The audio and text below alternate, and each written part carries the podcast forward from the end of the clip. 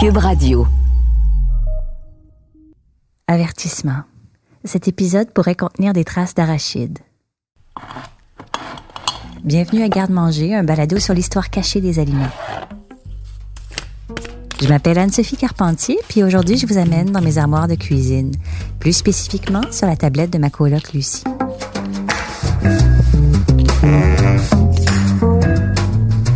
Salut Lucie!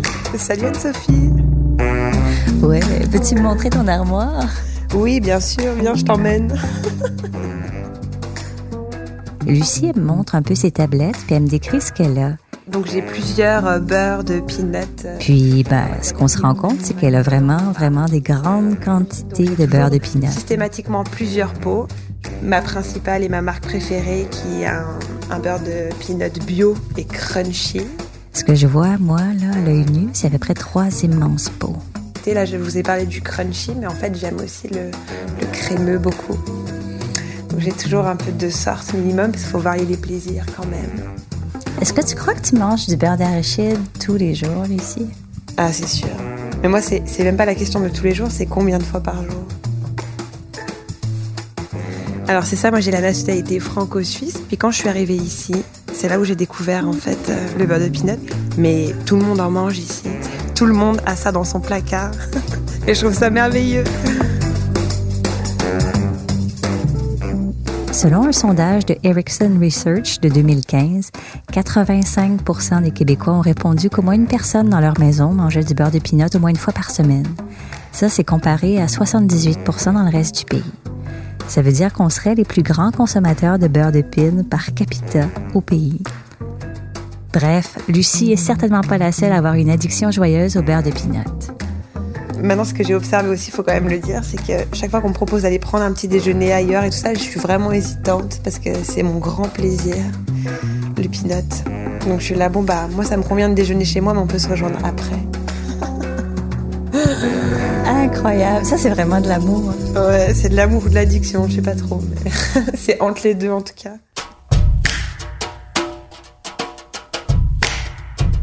Le produit est très populaire à cause de son goût, mais aussi parce qu'il est très économique. Par exemple, le pot de 750 grammes de beurre d'arachide crémeux Kraft, la marque la plus populaire au Canada, se vend moins de 4 dollars. Alors il y a de quoi nourrir beaucoup de monde pour 4 dollars ou manger beaucoup de toast. C'est selon ma coloc Lucie. En fait, je, suis aussi nutritionniste, faut quand même le dire, même si ça a pas l'air parce que je suis accro au peanut, mais mais c'est ça, le beurre de peanut, c'est vraiment il y a des fibres, il y a des protéines, c'est quand même assez intéressant. Puis c'est recommandé quand même de manger des oléagineux. C'est vrai que c'est bien de varier une petite poignée par jour, donc c'est vraiment une question de quantité. Les oléagineux, c'est des végétaux dont on peut extraire de l'huile. Par exemple, les graines de sésame, de citrouille, de lin, de tournesol, les noix, les olives et bien sûr les arachides. Mais est-ce que tous les beurres d'arachides sont égaux? Le beurre de peanut, il est intéressant parce que on rajoute rien dedans. À partir du moment où on rajoute quelque chose dedans, on parle plus de la même chose là. Moi, je vous parle vraiment de celui qui est pur. C'est très différent. Est-ce que tu sais combien de pourcentage de peanut il faut qu'il y ait dans le beurre de pour que le beurre de soit du beurre de? C'est une question difficile. La question peut paraître un peu nounoune, mais ça a été une question nationale de la plus haute importance chez nos voisins du Sud. Pendant près de 11 ans, les Américains ont traversé une longue bataille légale qui a déterminé le pourcentage de peanut que devrait contenir le beurre de peanut. La bataille entre la Food and Drug Administration et les trois grands producteurs de beurre de peanut américains, soit Peter Pan, Skippy et Jif, a même été surnommée la Peanut Butter War, la guerre du beurre de peanut. On va y revenir dans un instant. Mais ce qui est surprenant, c'est que contrairement aux États-Unis, ici au Canada, il semblerait qu'il n'y ait aucune norme d'identité qui ait été décidée pour le beurre d'arachide. Aucun pourcentage minimal de peanut est obligatoire pour appeler du beurre de peanut du beurre de peanut. Comment ça se fait? Pour en savoir plus, je me suis mise sur le téléphone. Est-ce que vous m'entendez? Oui, bonjour. Oui, je vous entends bien. Est-ce que vous m'entendez bien aussi? Moi, je vous entends pas. Ça, c'est Jordan Lebel, professeur agréé de marketing à l'école de gestion John Molson de l'Université Concordia. C'est ça, moi, je voulais vous parler un petit peu de, beurre d'arachide, de beurre de pinot. Il étudie le rôle du plaisir dans la prise de décision du consommateur, surtout en matière de choix alimentaires. On regarde le consommateur qui, choisit un pot de beurre d'arachide, euh, peut-être des fois les néophytes ou les gens qui, qui, connaissent pas trop l'industrie vont dire, ah ben, il voulait manger du beurre de pinot pour déjeuner. Et, quand ça a l'air simple comme ça, ben, c'est parce que c'est généralement un peu plus compliqué. Et moi, je m'étais intéressé au beurre d'arachide parce que j'ai fait mon doctorat sur le chocolat. Ah. Bien sûr, qui parle chocolat parle friandise. Qui parle friandise, ben il y a plusieurs friandises, surtout développées dans les années 50 et 60, qui utilisent la pâte euh, d'arachide comme ingrédient. Alors c'est comme ça que j'ai un petit peu tombé dans la marmite, si vous voulez, là, et que je me suis intéressé euh, au beurre d'arachide. Avant de raconter l'histoire de la guerre du beurre de pinot, revenons un peu en arrière. Les premières mentions du beurre d'arachide nous viennent des Incas et des Aztèques qui faisaient griller des cacahuètes pour en faire une pâte. Le premier brevet pour une pâte de beurre d'arachide a été obtenu en 1884 par un Québécois nommé Marcellus Gilmore Edson. C'était un pharmacien qui travaillait au centre-ville de Montréal et qui est le premier à avoir obtenu un brevet du Bureau des brevets aux États-Unis. Jordan Lebel connaît bien l'histoire du beurre d'arachide. Et pourquoi est-ce qu'il avait fabriqué ça, est-ce qu'il avait créé ce processus-là et obtenu ce brevet-là? C'est pour la fabrication de bonbons. Parce que quand on va travailler notamment avec le chocolat, euh, pour joindre d'autres ingrédients au chocolat, c'est préférable que ces ingrédients-là ne soient pas trop humides, n'aient pas une très grande concentration en eau. Alors donc, la pâte euh, d'arachide est parfaite pour ça. En 1897, c'est le tour du docteur John Harvey Kellogg de déposer un brevet. 13 ans plus tard, le même docteur Kellogg qui nous a donné ces fameuses céréales euh, obtient le brevet euh, pour là un procédé qui vraiment se rapproche du beurre d'arachide comme on le connaît aujourd'hui. Kellogg a mis en marché sa pâte d'arachide en le présentant comme un substitut de protéines pour les gens qui ont de la difficulté à mastiquer des aliments solides. Et là, le docteur Kellogg, qui voit là un très bon apport nutritionnel, il faut se rappeler que Kellogg avait ces espèces de sanatoriums là où les gens allaient pour retrouver la santé. Et donc, pour lui, euh, le beurre d'arachide, la pâte d'arachide pouvait faire partie d'une alimentation saine. Et puis, finalement, en 1903, le docteur Ambrose Straub de Saint-Louis au Missouri, lui, il obtient un brevet pour la machine qui va produire ce qu'on appelle maintenant le beurre d'arachide. À partir de là, dans les années 20, euh, 30, euh, jusqu'en 1950, on voit de nouvelles marques euh, de, de, beurre d'arachide euh, qui, qui prennent le marché d'assaut. 50 to 60 years ago, people were introduced to peanut butter for the first time. Au début du 20e siècle, les gens adorent le beurre d'arachide. Mais si on se replonge vers 1920, le beurre d'arachide a quelques petits problèmes. It became oily and sticky and didn't stay fresh very long. Ben, ça colle aux dents, ça colle au palais, mais c'est aussi très difficile à tartiner sans parler de l'huile qui se sépare constamment de la pâte d'arachide et ça flotte sur le dessus. Il faut le mélanger. Et ça, c'est des problèmes que l'industrie alimentaire se fait un plaisir de vouloir résoudre. Until 1933, when a new kind of peanut butter started to appear in grocery stores. Euh, a la marque Skippy qui est présentée en 1932. On a euh, la compagnie Heinz. Euh, et Heinz, en 1923, a été la première compagnie à offrir un, beurre d'arachide hydrogéné, ce qui faisait que le beurre d'arachide ne se séparait pas. Donc, on n'avait pas cette couche d'huile qui déplaisait à certains consommateurs. Oil modified by hydrogenation. I had to practice for three days just to learn how to spell this word. Of course, the nice part of it is that you won't see it too often. Because the only place you find this combination of uh, $2 words is on the Skippy peanut butter label. En fait, l'hydrogénation, ça permet de conserver les huiles plus longtemps sans qu'elles deviennent rances et de rendre les huiles plus solides à température ambiante. C'est le principe de la fabrication des margarines, par exemple. Les gras de l'huile deviennent trans après hydrogénation. Ce que les études ont montré, c'est qu'une consommation excessive d'acides gras trans d'origine industrielle, c'est souvent associé à une augmentation du risque cardiovasculaire. Mais ça, c'était encore inconnu dans les années 1930. Are you the big cheese tired of eating that lousy peanut butter? Have up and buy some Peter Pan peanut butter. It's the tastiest, smoothest, and nuttiest peanut butter that you will ever have. Ce qui fait qu'en 1932, il y a Peter Pan, il y a Skippy et il y a une foule de petits joueurs locaux dans l'industrie du beurre de peanut. Mais tout change en 1958. La multinationale américaine Procter Gamble, qui sponsorisait les romans savons à la radio, venait de se lancer dans la fabrication de beurre d'arachide. Et à partir de là, les choses se compliquent pour les industriels du beurre d'arachide aux États-Unis. Procter Gamble a lancé la marque Jif, qui est maintenant une des marques les plus appréciées aux États-Unis. Comme l'explique Jordan Lebel, Skippy et Peter Pan avaient de quoi être inquiets. Procter Gamble a été un innovateur dans le marketing alimentaire de façon euh, qui, qui, nous touche encore aujourd'hui. Les romans savons, c'était des espèces de, de capsules radiophoniques euh, qui étaient commanditées par Procter Gamble et à travers lesquelles on faisait la mise en marché des produits Procter Gamble. To you by today's Dream Shampoo. It helps your permanent hold its curl. And Crisco. America's favorite vegetable shortening. It's digestible.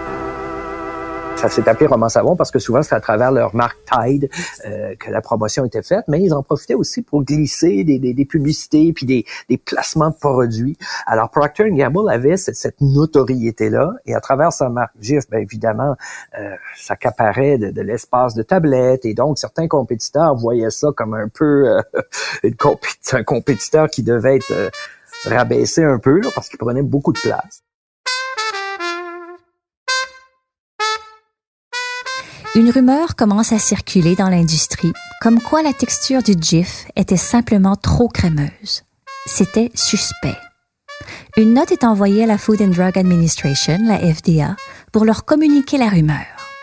Il y aurait des ingrédients étrangers au beurre de pinot dans le beurre de pinot GIF. La Food and Drug Administration envoie donc une équipe pour mener l'enquête dans l'usine GIF. Et ce qu'ils découvrent, c'est que le GIF était fait avec seulement 75% d'arachide et 20% d'autres produits pour la texture. Et dans ces produits, on retrouvait ce qu'on appelle aujourd'hui du shortening ou du Crisco, une sorte de margarine végétale bon marché utilisée habituellement dans la pâtisserie. S'en est suivi des conversations discrètes avec la compagnie Jif et la Food and Drug Administration. Après tout, c'était leur rôle de protéger le public en déterminant ce qui est acceptable et sécuritaire. Leur principale préoccupation, c'était de savoir si c'était trompeur pour le consommateur d'acheter du beurre de pinot fait à partir d'autres ingrédients. Parce que le consommateur pouvait pas s'attendre à trouver du shortening dans son beurre de pinot. Alors comment tracer la ligne sur ce qui fait que le beurre de pinot est du beurre de pinot?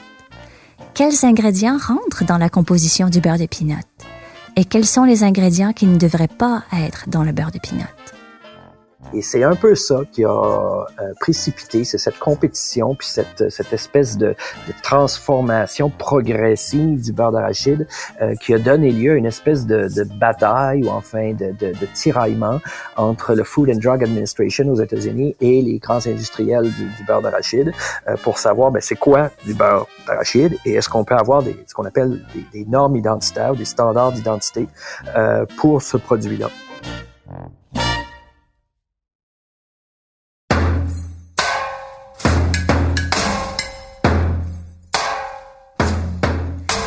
Qui était clair à ce moment-là, c'est que la porte était ouverte pour l'industrie du beurre de pinot de fabriquer un produit moins cher pour le fabricant, mais altéré et moins nutritif pour le consommateur.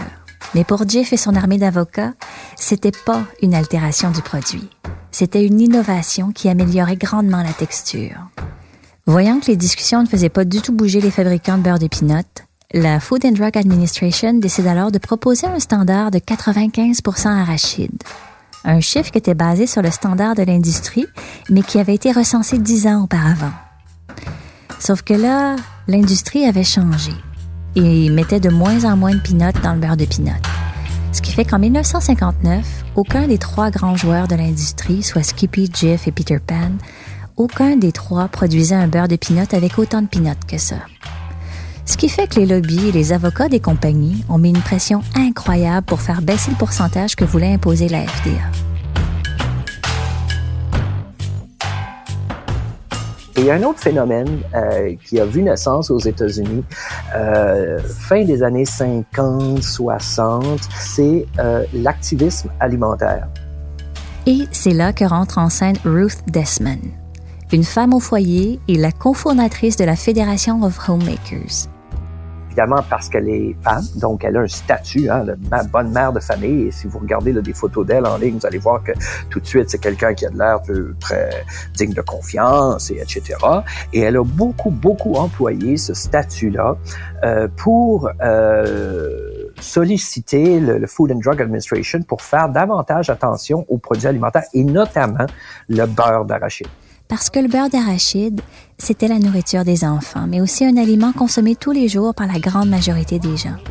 Leur mobilisation s'oppose aux additifs dont les effets étaient encore méconnus sur la santé à ce moment-là. Dans les années 40, on voyait les entreprises qui voulaient ajouter des ingrédients comme la glycérine. Ensuite, dans les années 50, début 60, on voit ces, cette forme d'activisme alimentaire. On le voit dans d'autres catégories de produits, avec les voitures, avec le, le, le tabac aussi, mais notamment dans le milieu alimentaire grâce à des ménagères comme Ruth Desmond. Et pour elle, les Américains ne devaient pas devenir les cobayes de l'industrie alimentaire. C'était plus une question domestique, mais c'était une question nationale.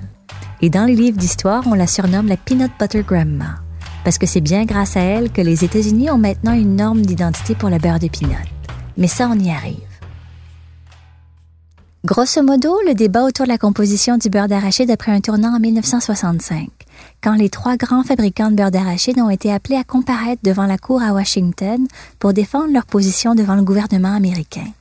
La question au centre du procès était combien de peanuts doit contenir un pot de beurre de peanut pour être appelé du beurre de peanut? Il y a même un, législateur qui avait posé la question à quel point est-ce qu'on arrête d'appeler ça du beurre d'arachide? C'est jusqu'où on va étirer le, beurre d'arachide pour encore être capable d'appeler ça du beurre d'arachide? Après cinq mois en cours fédérale, la décision de la FDA demande un pourcentage de 90 d'arachide. Ceux qui ne respecteraient pas la norme devraient appeler leur produit une tartinade d'arachide. Tout le monde devait se conformer à la règle du 90% arachide, noix et huile. Et aussi, la liste des ingrédients du produit devait se trouver sur l'étiquette, une nouveauté à l'époque. L'industrie est allée en appel pour contester la décision et a perdu. Ce qui fait en sorte qu'encore maintenant, la norme d'identité pour le beurre de pinot aux États-Unis est toujours fixée à 90% C'est comme ça. Sinon, vous êtes de la tartinade d'arachide et non du beurre de pinot. Point final. Mais qu'est-ce qui se passait au Canada pendant ce temps-là? Est-ce qu'on a une norme d'identité ici pour le beurre de pinot, nous? À ma connaissance, on n'a pas vu ça au Canada. Euh, le même niveau d'activisme alimentaire, on a eu des activistes alimentaires au Canada, on a eu des certains cas, mais, mais jamais de l'ampleur euh, de ce qu'on voit aux États-Unis. Peut-être parce que les enjeux commerciaux sont un petit peu plus grands. Hein. On parle de, quand même de marché de 350 millions euh, de personnes actuellement. Puis, puis euh, euh, le Canada a toujours été perçu comme un marché peut-être un peu secondaire et moins intéressant pour ces grandes multinationales-là. Alors, je pense que ça explique un petit peu pourquoi au Canada, on n'a pas vu euh, bon un tel euh, intérêt puis un, débat aussi euh, chaud là autour de ces questions-là. mais encore une fois, je suis pas l'expert, je suis pas un historien, j'en ai peut-être manqué des bouts. un, deux, un, deux. Et là? Pour mieux comprendre pourquoi on n'a pas eu ce débat-là ici, j'ai aussi téléphoné à Sylvain Charlebois, un expert en distribution alimentaire à l'Université d'Alousie. On produit pas d'arachide. La filière de l'arachide est, est, inexistante au Canada. Donc, il n'y a pas vraiment d'intérêt à défendre le terme comme tel, comme aux États-Unis. Selon lui, l'industrie de l'arachide avait un poids politique très important aux États-Unis. Les producteurs d'arachide avaient donc beaucoup à y gagner ou beaucoup à perdre. Dans le cas qui nous interpelle avec le beurre d'arachide, c'est qu'on voulait forcer les transformateurs à utiliser une quantité minimum d'arachide pour garantir une demande pour la denrée tout simplement. Euh, parce que si on, avait laissé les choses aller, probablement on aurait été obligé de diminuer la production d'arachide à long terme finalement. Et puis ça a porté fruit parce qu'aujourd'hui, euh, le secteur des arachides aux États-Unis, c'est un secteur assez important. Donc, on n'a pas eu de débat sur le pourcentage de peanuts dans le beurre de peanut. Mais est-ce qu'on peut au moins savoir le pourcentage de peanuts contenu dans les pots? Selon ce que m'a dit l'Agence canadienne de l'inspection des aliments suite à ma demande d'information, le Canada ne possède pas de normes de composition ou d'identité pour le beurre d'arachide, mais les étiquettes doivent être exactes, véridiques et ne doivent pas induire le consommateur en erreur. Donc, si je résume, si le terme arachide est utilisé sur l'étiquette, le produit doit absolument contenir des arachides, peu importe la quantité. C'est pas mal ça. Mais est-ce que le beurre de pinot industriel demeure une option nutritive ou même une source significative de protéines? Ben, ça pourrait dépendre si vous habitez au Canada ou bien aux États-Unis. Ici, au Canada, on ne peut pas connaître le pourcentage de pinot contenu dans un pot de beurre de pinot, à moins que l'étiquette précise que le produit est 100% naturel, donc 100% arachide. Pour remplacer les peanuts, beaucoup d'autres produits peuvent être ajoutés. On peut lire dans la liste des ingrédients arachide choisi grillé, huile de soya, maltodexine de maïs, sucre, huile végétale hydrogénée de coton et colza, sel, mono et diglycéride. Les ingrédients sont listés par ordre d'importance et le premier ingrédient demeure les arachides.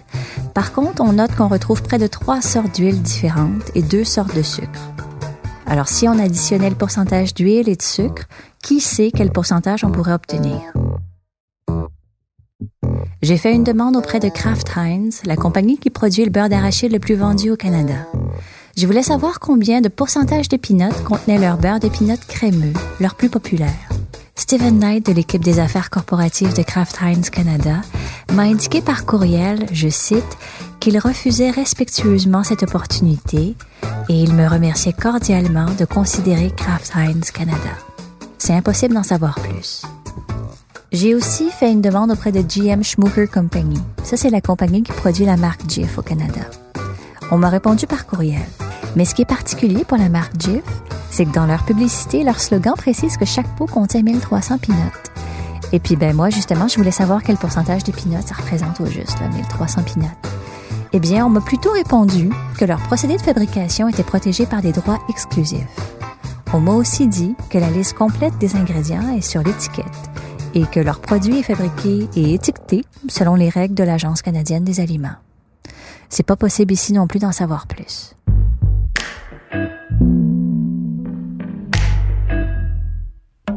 L'Agence canadienne de l'inspection des aliments m'a aussi précisé qu'au Canada, la création d'une nouvelle norme d'identité et de composition dans la réglementation s'est souvent amorcée par des intervenants qui viennent de l'industrie et des groupes de consommateurs et qu'en ce moment, l'Agence canadienne d'inspection des aliments est pas au courant de l'intérêt des intervenants à l'égard d'une norme sur le beurre d'arachide.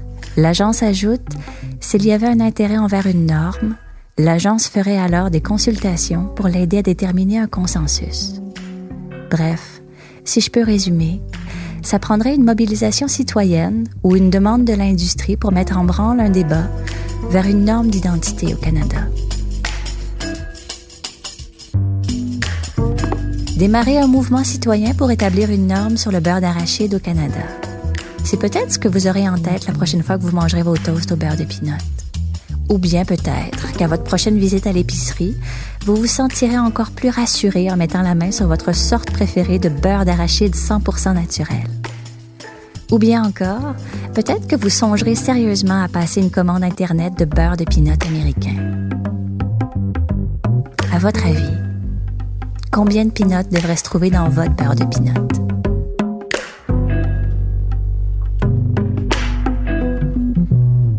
La recherche, le montage et la réalisation de cet épisode de Garde-Manger a été faite par moi, Anne-Sophie Carpentier. Un grand merci à mon équipe pour leur soutien, Étienne Roy, Bastien Gagnon La France et Philippe Séguin. Une production Cube Radio.